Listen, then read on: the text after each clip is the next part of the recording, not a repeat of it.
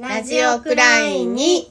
はい、こんにちは。ピースフラッグプロジェクトの井崎敦子です。メリーゴーランドの鈴木純です。はい、ということで、今日はね、あのーえっ、と、5月3日？あ、今日3日、憲憲法記念日。あ、はい。あれ？京志郎の命日もかな？おお。ねなんかそんな感じですけれども、えー、さっき憲法集会ね、うんうん。丸山の行ってきたんやけど、うん。えーと、ようけ来たはったけどね、うん。ようけ来たはりました。デモとかもやってて。今多分デモしてはるぐらいか、うん私ちょっとさっきね、抜けてきた、あんま終わってる頃かな。うん。3時半ぐらいからデモで、あ、なん何千人やろね。へー。三3、4千人は得はった気がする。丸山の音楽堂で、あのーやってはりました。うん毎年やってるんやね。毎年やってるよね。うんうん、で、あの、政党にも一応招待を送らはるらしくて、うんえっ、と、社民党と新社会党とうん共産党と、あと、令和新選組は、来て政党として挨拶したはったけどね。うんうんそうそう。あのーちょっと紹介すると、あのー高橋幸子さん。うん。あの、ミミズの学校とかやってはった、まあ、教育学者でもある、幸子さんの話をこの前市民環境研究所で聞いたんやけど、あの、幸子さんのやってこられたいろんな活動の話の中で、えー憲法草案に関わったアメリカ人の女性のベアテさんうん。うん。が、幸子さんの家に遊びに来て、うん。一緒にお茶漬け食べたという話を。さつこさんの家に遊びに来はったそうそう。まあ、その、幸子さんの話は市民環境研究所の YouTube でもね、見てもらえるので、よかったら見てもらったらいいんですけど、うん。まあ、お茶漬け食べながら近所の主婦たちと一緒に喋った時に、うん。ベアテさんが、あの、憲法っていうのは、うん。あの、油断するとすぐ変えられちゃうから、うん。あの、女性たちが育てていってね、というようなことを、女性たちの手で育てていってほしいっていうことを言わはったっていう話をしたはったのと、うんで、その、あの、割とほら、日本国民はってうん。なってるけど、まあそれが英語やと、all the people。うん。うん。あの、people っていうことになるんやね。だからその言い方が私はすごくいいなって印象に残ったことを、うんちょっと紹介しとこうかなという憲法記念日ですね。うん。はいうん。ということで、この間、まあ、純ちゃんの、あれやな、テレビ、クローズアップ現代。そうそう、あれいつやったかな。あれいつやったかな？一週間ぐらい前ちゃうかな。かな。うん。テレビ。地方選終わってすぐやな。そうよね、うんうん。たまたまやってるのうんうん。をちらっと見て、はい。全部は見てないんですけどまあ、なんていうか新しい選挙のうんあり方をなんか模索してるはいはい。みたいな、そうやったな、うんうん。私もちょちょっと見た、うんうん。うんあのーいわゆるだから何や SNS だけで、うん。チラシとか作らずにとか選対を組まずに組まずに。とか、そうやな。いろんな あの今までのうん。選挙のあり方うん。にはちょっと違和感がある若い人たちうんうん。とか、あのお金のお金とかそういう時間とか、うん。まあもちろん仕事しながらねそう子育やてしながらとかなわけだから、うん。選挙休暇なんてないわけで。ないからね、うん、で、うん。そこのこのやり方が、ん。あのた正しいっていうかこのやり方がいいとは思えないしこのやり方は無理だけれども、うんうん。こういうやり方ならできるんじゃないかっていうのでいろんなことをやった人たちのうん。様子がこう取材されてて、あの無所う属んの人のと特集でもああったんやな、あれ多分な、うん。なんか純ちゃんがなんかあの時何ななんかそういうのをサポートする団体があるって教えてくれてたな。あそうなんやったっけ？あそうや。これ言った言った。なあのそのメール送ってくれててそういう、うん。そういう新しいその選挙の仕方を、うん。あのサポートするようなそういうのの紹介でもあったんやね。なんかそう選挙っていうともう、うん。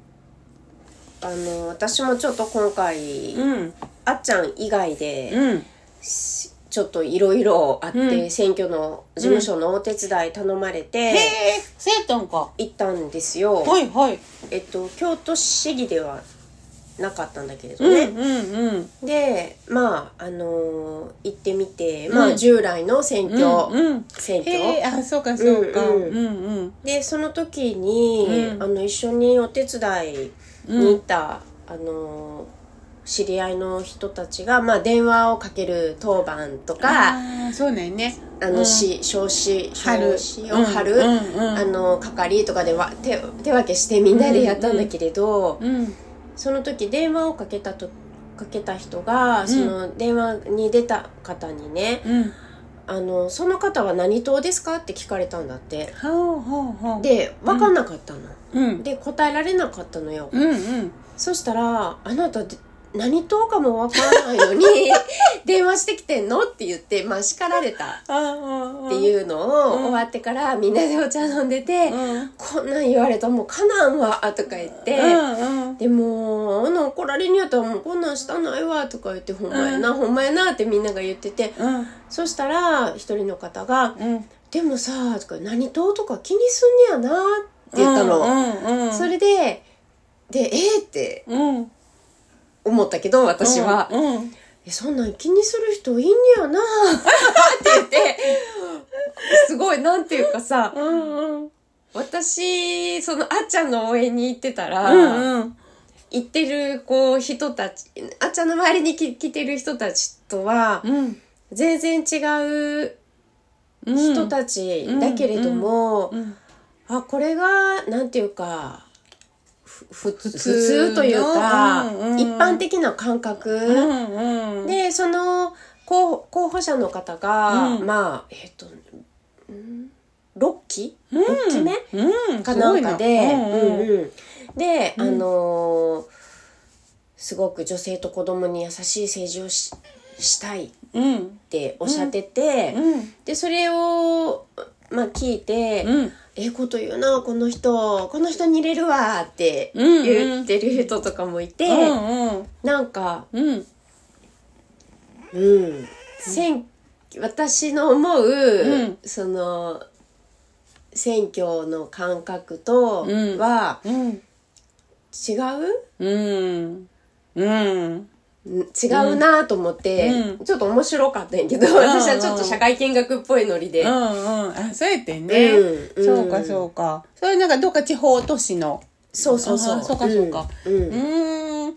なんかまあ、あの、あの、あの時だから、のじこさんとじゅんちゃんからやってるよって言ってくれて、うんでパッとチャンネル変えて、うんちょっとだけうん。見たんやね。その、あの、シングルマザーの方がちょううんうんうん。ど、あの、あの、ほんまにお金かけずにうんっていうような、その、やり方でうん選挙に入れるっていう。だからその、まあ、その非選挙権は、あの、一応、まあ今ね、その、あの、日本に住んでる人全員じゃなくて、日本国民っていうその国籍のあるっていうことに限定されてるけど、まあ25歳から誰でも出れて、あの、だからまあ、えひそうそうそう、選挙にあの出る、出る人が増えていくっていうのはまあ割と面白いなとは思うんだけど、うんうん。な、な、だけどその、そもそもはその選挙まあやってみてさ、あの、あの、これから、まあ私まだ議員活動、まあ一応今任期始まってんやけど、うんだけど、あの、議議会はまだやねんね。うん。まだ、あの、こ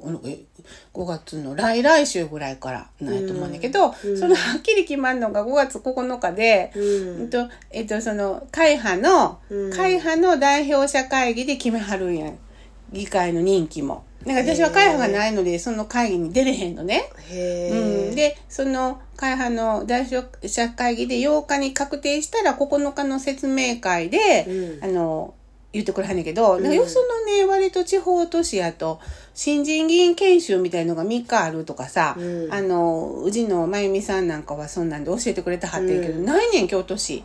新人議員研修って。なんで、なんでかってその、政党とか会派、会派に属さない人がそもそもいない前提でってことね。そうそうそう、うん。そう。あのあの会派に属さないとか政党に属さない人がまあでもあの村山翔英さんは無所属で5年やりましたってこの間コメントくれたはったんやけど私のフェイスだから無所属で5年されてたよな京都とするまで。だからそのどんなしてはったんやろうって。で同じ部屋です言うて私があげたのに なんかコメントくれたはって。ほんであのまあだから政令指定都市政令指定都市って、えっと20あんのかな？全国に、うん。そこで無所属市民派っていうのがやっぱりいかにいい品かったかっていうか,、私はその教えてもらう先輩がいい品もんで、うん。で議会事務局の人議会事務局って議員の議員にこう担当でついてくれはるらしくて。で担当がもうすぐ決まりますって言ってくれてはって、へー。でその人に根掘り葉掘り聞かんとしょうがないので、うん。今今もらってる資料は2月議会の、うん。2月議会で出てきた今年度予算の資料うん。が、あのバーンってこんぐらいへえさそんなに？それ紙の束？30センチぐらい あの、冊子になってるの何個も。でそれを今読み込もうとしてるんですが、してるんですがまあそんなんやね。ほんでせやけど、そういう議員としてのあの仕事をしつつやけどやっぱりねあのやっぱりその職業議員が、うん。まあこれからやけどさ、うん。これからやけど職業議員がいるんかなって選挙した時点ではやっぱりあのあの町内会みたいにもう、うん。とかあのなんやなんとかになるの陪審員制みたいにもうん当たったらいかなあかうんんみたいな風にすしたらいいのになっていうのはいまだに思ってて、うん。でそのテレビで見た限りのその SNS を使った、うん。あの選挙あのうん。ゴミ拾いとかしてるとこをこう YouTube で流してとか、あの SNS だけ使った選挙で、あのやるっていうのはあのいいろいろ一長一短やなっていうか、うん。まあ確かにお金かからへんし、うん。だけど、えっと、一人でセルフプロデュースがなんぼでもできるから、うん。あのセルフプロデュースの中でじゃあそのじゃあ議員ってどういうことが求められるかってやっぱり、あのうん。たくさんの人の話を、うん。あの聞くとか、うん。あのコミュニティの中で、うん。あのその一つのコミュニティの中であやっぱりこのこういう意見をもっと政策にしていきたいから、うん。あのちょっとこっから代表を出そうとかさ、うん。まあ、割とそれがあの本来の姿やと思うねん。うん。でそれが今はあの企業とかに偏ってしまってるんやけど、普通の一市民が集まるコミュニティの中で、例えば子育てのコミュニティとかさ高齢者のコミュニティとかさで自分らの声が反映してへんなこっからちょっと議員出さなあかんなっていうのが、まあいいんちゃうんかなって私なんかは思うから、うん。たった一人でっていうのはまあであのあの私はちょっとそういう感じじゃないねんな、うん多分。だからその、うんうんあの、うんうん、だからそのそのこう後ろに後ろにとか一緒にやってはいはい。るコミュニティっていうものを見て、あの投票したいかなって私の場合は思うかな。確かにそうだね、うん、ってちょっと思った。うん。うん。なんか前回前回だとか市長選うの、んうん。あの応援をしてる時に、うんうん。えっ、と知り合いの方にも何人にもねなんかこう応援コメントもらえませんか？とかうん。いろいろこう、うんうん。私の知り合いの人とかにも聞いてて、うん。その時ミュージシャンの人にうん。あのーどうですか?」って聞いたら、うん。うんその方が「うんあのー制作見せてもらったらすごくいいと思うけど、うん。文化に関してが弱い」っておっしゃったのよ。ではあなるほどと思って、うんうん。やっぱさ一人の人間やん市長うんだってうん。でオールマイティに全てのことに精通してるわけでは絶対にないでしょ、うん。そうだよそうだよ。そしたらやっぱその、そこを補うのがうん。議員さんだったりするんかな議員はな二元代表制言うて京都市はあの市長が、うん。あの条例とか予算とかあのそういうのをあの出すのに対してうん。賛成とか反対とかいうか対等のだから、議議員市長を助けるっていうよりはうん。市長が出してきた議案とか予算に対して賛成とか反対とかいうまあ対等な関係なんだよね。うん。だから議員は議員で、あの何人以上集まったら政策出したり、うん。あの議会を開催するあの権利があるわけ。ううん、でその議あの議議員がそのこういうこういうふうに政策しましょう、まあ、町の人からの声で請願でこれがあるからとかっていうのが条例化していくっていうその時にはあの議員は議員でそういう権利を持ってて。だからその市長を補うっていうのはやっぱ行政の人たちなのかな。ああなるほどね、うん。はいはい。なんか結局さど、うん。その一人の人があの全てを決めるってことだったらまあ独裁なわけじゃん。そうや。じゃなくてそういういろんなひそのいろんな役割の人がいるってことはさ、うん。やっぱりその議員の中にも、うん企業に精通してる人もまあもちろんいる、うん。で例えば保育だとか、うん。学校教育うん。だとかその文化うん。とか、うん。市民運動とか、うん。そういういろんな分野から、うん。あのお商売してる人あの小売業してる人とか、うん。うん。そういうそのそういう分野からうん。いろいろ人が出てきてたら、うん。もっとバランスいいあそうそうそうそう。ことになるってことだよね。だから職能ごとにとか年齢ごとにとか、うん。あおかえり。おかえり。お疲れさん。ちお疲れさん。あょっのとラジオ中で。ラジオ中ごめんごめん。だからそうそういうふうにして選ぶ、選ぶのがほんまはいいいいよね、うん。またはもう無作為にあの回ってくるある日。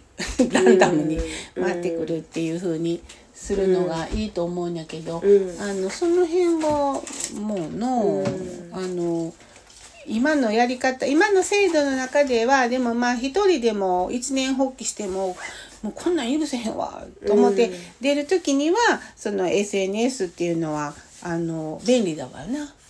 便利やなとは思うけど、うん。あのそういうあのそういうこコミどこのだからたった自分の意見を言うために出るっていう人もいると思うけど、うん。そうじゃなくてこう自分の所属するコミュニティのあの人たちと意見交換しながらそれを議会に反映さそうっていう人が、うん、もう増えていくと変わってくるのになとは思うよね。うんなるほどうね、ん。なんかあの杉並区のさ、うんうんうん下本聡子さんうんのさ、うん一人でさあ凱旋したはったね。うんうんうんしてたやつとかさ、うんうん。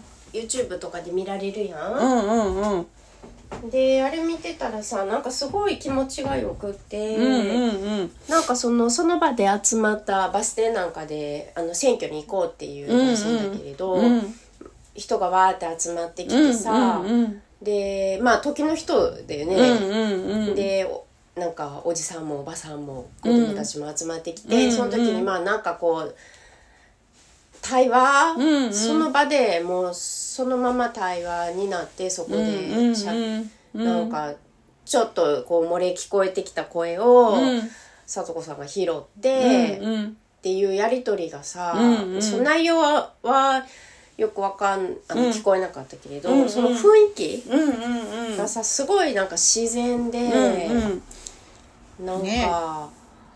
こういうですごいななんていうかなすごいあのーす才能っていうかね、うんそういううん街に出てうんうん。誰かの声を聞くって簡単なことじゃないよないない。誰にでもやっぱできることじゃないよね。うん。でそのじゃあ政治家の資質って、うん。って言った時には多うん。分その聞く力っていうか。だってさそもそもでも街にパッと出てさうん。あのまあそういうど根性もいるやん。ど根性ね。ど根性絶対。いるやん。本当にみんなうん。ど根性帰りの。T シャツ着た方がいい、うん、だからそのここに座ってて来てもらった人の話聞くんじゃなくてポンと街に出て、もうどんな意見が来るか分からへん中でさこんな、うん。こんなプラカード体につけて、もうすごいだからすごいど根性ど根性っていうかそのタフタフさがいる、うん。今の制度の中ではやで、うん。今の制度の中でうん。そうやってうん。人の声をなるべく聞くとか、あの街の人となるべく対話しようって思うとそういうタフさがいるよね。そうね、うん、だから、うん。あれは新しい形っていうかやっぱこう普通普通政治おお 政治家の人ってこうマイク持ってスーツ着て。マイク持ってスーツ着てで周りをにさ、うん。やっぱり支持者の人がうんうん。いて、なんかパフォーマンスじゃん。うん。それとかまたはたった一人で頑張ってます僕みたいなさ。なんかそういうのが今までのあれやけど聡子さんのはそうじゃなくて、やっぱりあのたくさんの人と一緒にうんやっ作っ変えていくんだっていうすごく分かりやすいメッセージやったよね。うんそれで50%ね女性のすごいよねすごいよね。うん、すごいなって思う。なんかあのーえっ、と佐久間由美子さんとかもな、うん結構応援に入ったはずや。あと国分寺と杉並がうんうん50%超えた国んかな。分寺もすごい頑張ってるねよね世田谷もすごい頑張ってるよね。うんうん。ようちゃんアイスがあるけど、あのそうそう。下下に入ってる まあそういうなんかそういうあのあの言うた彼女は言うたら市長やからさ里子さんは、うん。だから角川さんが言うたらあんな人やってるっていうなかなかな考えられへんよな。考えられないし、うん。できんと思う。うん。あの杉並区はえっと人口が56万人ぐらいやったと思うから、えっと、京都は160万人ぐらいやからまあへー3分の1ぐらい。うん。京都市の3分の1ぐらいすのごいな。東京ってやっぱすごいな。むちゃ人いる。左京区は、えっと、10え名前え16万人やったかな。うん。だからあすごっ。狭いとこに余計住んでんねんなってね。うん、だけどそのあの分かりやすくあの対案を見せてくれてるっていうか、うんこういう道もあるよっていうのをうん見せてくれてるよね。うんうん非常にすがすがしい感じがしはいた、ほんまですよ。うんねなんかで新聞はい。そう、えっと、これは4月1日の夕刊あ毎日新聞夕刊だったんですけれども、はい。まだあの選挙前うん投票日前、うん。で、えっと見出しは「選挙ビラ投票に役立つ、うん。えー有識し有権者意識調査は公約、うん。言いっぱなし71% 何のことかと言いますと、はい。早稲田大学マニフェスト研究所っていうところと、うん。地方議員らで作るローカルマニフェスト推進連盟というのがあって、うん。そこが選挙運動用のビラに関する有権者の意識調査をしたんだって、うん。でビラなどに書かれた候補者の政策によって当落が決まることがうん望ましいと考える人が半数を超える一方、うん。選挙ビラが役投票に役立ったと答えた人は26.9%にとどまった。うん。うん。で、えーっと政策をうん。まああの公約ですよねマニフェスト、うん。選挙公約うん。が、えー候補者はね、うんあの有権者にちゃんと示すべきだ必要だと思ううん。人たちはまあほとんどなんだけれども、うん。えーっとそのマニ、えーっと選挙公約うん。の中に何が必要かというと政策を実現するための方法うん。将来のビジョンうん。が上位を占めて、うん。逆に不要だと思う項目は、うん他候補の批判、うん候補者の家族の情報 候補者の趣味趣趣向うん。推薦人の名前や、うん。えー声うん。がいらないんじゃないのっていうことなんですよ。うん。で、えっ、と、実際に選挙に選挙運動予備欄に知りたい情報が書かれているかっていうこ、アンケあの問いには、書かれているっていう回答が25.7%うん。うん。さらにビラは必要ないと答えた人は37.7%うん。なんだそれはネットで見れるからってことかな。かそこまで興味がないからね。ああ、そうかそうかそうか。うんうん。で、えっと、地方議員のマニフェストうん。について書かれていることは検証されずに言いっぱなしになっていると思っている人が71%いると。うん。確かにねその本当にやりますやりますってうん言っても、うん結局やったかどうかなんてあそうやわかんないわけじゃんそやなそして、うん私この党この党のこの候補者だからこの候補者がこの党だから入れたのにあれ？みたいなこともあるわけじゃん。うん。そうやな。だからさうん面白いねこれね。うん。うん。あなるほどね、えーホームページなどで見られなくなるケースが多いと。選挙が終わったらそうだからやっぱりそのうん。選挙の時って私その選挙見てて思うけどさ例えばこれ就就活やなって思ったんですよ、ん就職活動、うんうんうん。だってその人たちはさ、うん。あのお給料もらって議員さんするわけでしょ、はい。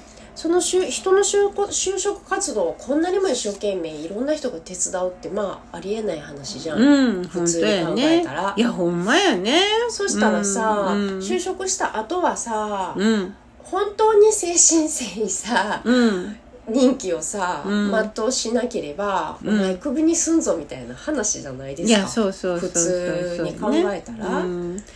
でまあその4年後にうん。っていうことでだからそのお前ねこのマニフェストっていうのはだからこうせ政策あの公約とかえー政策とかいろんな言い方があるけど、うん。あの私も11をこう政策っていうのは、まあ、町の中から聞いた声で作って出して、うんだからそれをどう今からさ、うん。どうしていくんですかっていうのがあの問われる。うん。問われるし、うん。でそのそのだけどその前にそもそも私なんかはあの「え会派っておかしくない?」とか、うんもうまずそもそもそのあの一市民の目で入った時に「うんえなんかそもそも多数決やん全部」っていう。うんうんうんだからその無所属市民派やとあの日程決める会議にも出れへんとかさ、うんうん、なんかまああの一番委員会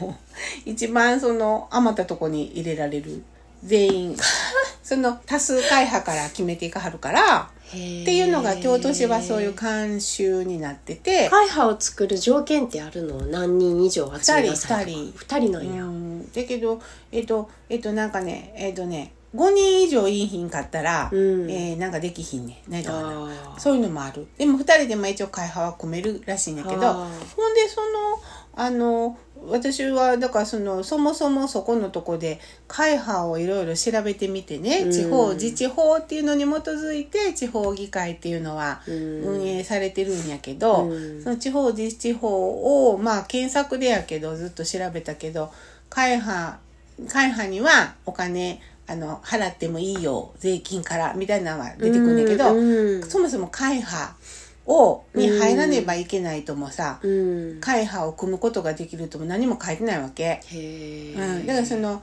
でそれ何なんですかねってこの間もあの福山和人さんにねうん。弁護士のうん。お会いした時に「会派って法的根拠ってありますかね?」うんとか言ったら「いやちょっとちゃんと僕もその辺あれやな」とか言いながらでもまああの結社の自由うん憲法でいうところの結社の自由っていうので、あの自分らで志同じ人が集まって、うん。まあ、政治していこうっていうのがまあそういうのが法的根拠かもね、うん。みたいな。あだけどそのえっ、とえっ、とひ一人平等に一票ああるっていうその、うん。そういう意味ではこう何個人としてちゃんと尊重されるとかさそのせ憲法の精神からしたらさ、うん。えなんかこれ憲法違反ちゃうかなっうんて話とかをうん完全なる多数決で。うんうんあらかじめもうレール引かれてるんやな、うん。議会ってって思ったら、やっぱりねでその街の中でいくら例えばこうしていきたいねとか、うん。市民が話をしたり、うん。あの署名を集めたり、うん。いろんなデモしたりしてるでしょ、うん。今日も憲法集会でもいっぱい署名集めたはったみんなね。うん。でその一方で京都の司会司会これから入りますけど、うん。もっともっと実情が分かってくるけど、うん。あのえ完全にもう会派で多数決でってなったらさ、うん。すごい乖離やん。そうだよね、うん。だって大阪府うん。はもう維新がろ半数超えてるでしょ、うんうんうんうんそしたらもうさ、うん。あの多数決やったら絶対負ける最初から負けるのが分かってるやん、うん。国会もそうやしな今、うん。だからそのそのその状態を、うん。えっ、とその立あのその立法機関であったり予算を、うん。私たちの税金の使い道を決める大事な場所が、うん。そういうふうになってるっていうことが、あのものすごくおかしいやんかっていうことで、そこを改革していくっていうのが、うん。あのあの一大うん。えーしなんつうんだこういうのは。一大仕事仕事、うん。大事な仕事っていうか、だからそのそんなたった一人で何ができんやってよく言われるけど、うん。まあいやおかしくないですかっていう発信うをん。少なくともこの1年はうん。あのすするのが仕事かなぐらいのね、うん。気持ちに、もうしょっぱなからそうなっちゃったわけ。うん。なるほどかね会派に入りますかってしか聞かれへんしさ新聞社も。うん。でで会派順に全部決まんねやっていうのがだんだん分かってきたしさ、ううんんでそのそれその前提は一体何の法律を根拠にしてんやとかさ、うん。そういうところやね。って思った。だからその政策政策とか掲げたものを実現していくためにもうん。改革していかないとうん。声が、うん。うん。でだからそのものすごい努力がいるよね。うん。一人で入った時に、ううんん。だからその本来はみんなそれぞれ同じように投票してもらって、うん。あのまあ言うたら大議員として入ってきたんやからそこは平等にディスカッションできないとうん。おかしくないかなって思ってんだうけどな。ん。本当だね、うん。でもそういうのってさそのまあ一市民市民のみせ市民目線で、そういうのを、うんえ何これ？って思えるのってさ言ったらうん。1年目の強みでしょ、多分ね、うん。それがまああのそういう人たちの常識が全然通用しないっていうか、うん、わからないんだから。そうそうそうそう。うん。あの だから、あの、いや、ちょっとこれおかしくないですか？っていうのを言っていく。うん。で、まあ言言ってもあんたアホちゃうかみたいな、あのうん話ないけど、いやいや、それをあの一緒におかしいよねってあそうか。だから自分らの声がこんなに通らないんだとか、うん。あだから嫌だなと思う方にばっかり、うんあの、うん。お金使わはんねやとかあのそそこが結びついてちゃんと住民運動も起きていかないとうん。あかんよね、うん。って思った。うん。そうそう、へえそっか。うん、選挙日だな。うん。あのあれやあの家族構成とかそういうのはいらんと思う。パンケーキが好きとかどうでもいいねんって話ですよ懐かしいけど。そうか。うん。どうする？今日はこのぐらいにしとくか、なあ。えじゅんちゃん絵本は？絵本？うん。なんかそのそや選ぼう思って忘れてた。あほんま？じゃあ次じ回え？どうか。ええやつあったら選ぶほんまやね、たじゅんちゃんの家にはね、本当にたくさん絵本があるんよね。ここ何えにしようもかなあ、カラス太郎がある。カラス太郎カねラス太郎がやっぱり私すごい好きなんだよな。うん。このカラス太郎とな、うん。これこれはあのはい八島太郎さん。うん。この一番最初八島太郎さんが気になったのはさ、うん。なんかあの赤い傘かなんかの絵本があるでしょ、うん。うん。あれあの赤い傘を買ってもらった女の子の話かなんかやったけど、うん。やたら絵が暗くて、うんで何なんかこの人なんかどういう人なんやろと思ってうん。調べたりして、そしたらこのカラス太郎に出会って、であのまあななんやろうね。あのどう言ったらいいんやろ。なかなかあの学校に来れへんような子がいて、あのカラスが友達みたいなね、うんうんその子に対して先生があのなんかものすごく温かくてっていうようなね、うんそういう話なんですけれどもあの結構これは好きやったなぁ、ね絵もすごいいいですよね。うん。八島太郎ね。うんで、この人のもう一個、あの、あの、道草の絵本があるでしょ？道草の絵本、うん、誰が忘れちゃったな。なんかな、あの、あの、学校の帰りにね、うん。ずーっと、小学校の帰りにずーっと歩いていくと、鍛冶屋さんがあったり、うん。桶屋さんがあったり、八百屋さんがあったり、その、ま、村の中のいろんな、その、こ小売業のうん。人たちと、こう、道草しながら、その人らの仕事ぶりをね、子供がずーっと見ながら、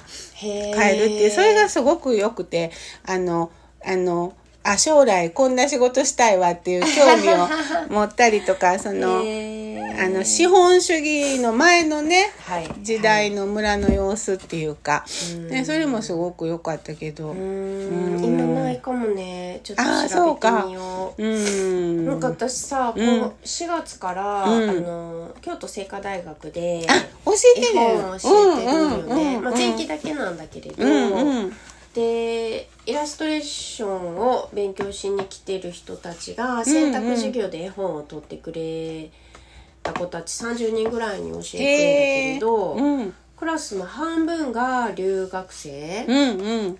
中国と韓国から来てるへーあ子そうたちなんよ。うん。でさもうみんな、うん。あの日本人と同じぐらい喋れるし書ける。へえ、ね。すごいね。だからもう顔見てたらさ、うん。みんなん日本人の教室で教えてるぐらいの感覚こっちは。うんうんうん。であのーすごくそのみんな絵イラストをやりたくて、うんうん。まあ成果に入ってる子たちだから絵本を本気でやりたいっていうわけじゃないんだけれども、うんうんすごいその絵本って何何か何かなっていうか絵本、絵本って言ったらぼんやりこう持つイメージがあるでしょ、うんうんうんうん。世間一般にうんうん子供のものとか、うん。可愛いとか優しいとか、うん。ほっこりするとか、ん。癒されるとかなんかそういううん。ものでもう絵本とか子供の世界っていうのはもうベタベタになんかそういう手役がついてしまってるっていうか、うんうんそれをまあ20代の人たちに、うん。あのーほとんど絵本子供の時に読んだって言ったら「うん読んでもらったけどそんなになんか覚えてない」っていう感じぐらいの感じなんよ。うんうん。だからそのみんながでも持ってる絵本のイメージを、うん。とにかくなんか一回そのベリベリに剥がしたいっていうか、はいはいはいはい。もう、うん。概念をうん。なんか揉みほぐすっていうよりもできればぶち壊したいぐらうんいの感じで思ってて、うん。でまあいろいろうん。あの手この手でいろんな話をするんだけれへえそれ一年間あれすんの？えっとね前期だけ私がへえ持つのは。前期ってことは十何回とかか。うんとねうん。8回。あ八回。うん。へえ受けに行きたいけどな。潜ったら。目立つやろな うん。白髪のおばさんが 一人っていう。へえねそれなんか。紹介しよあねカラス太郎もね、うん。そうかちょっと今度来週はじゃあ純ちゃんがそこでどんな本を紹介してるかとかあまた詳しく聞きたいかもうね。ねえ、はい。ということで、えーまた来週ですね。はーいはーいさようなら。ラジオクラインに。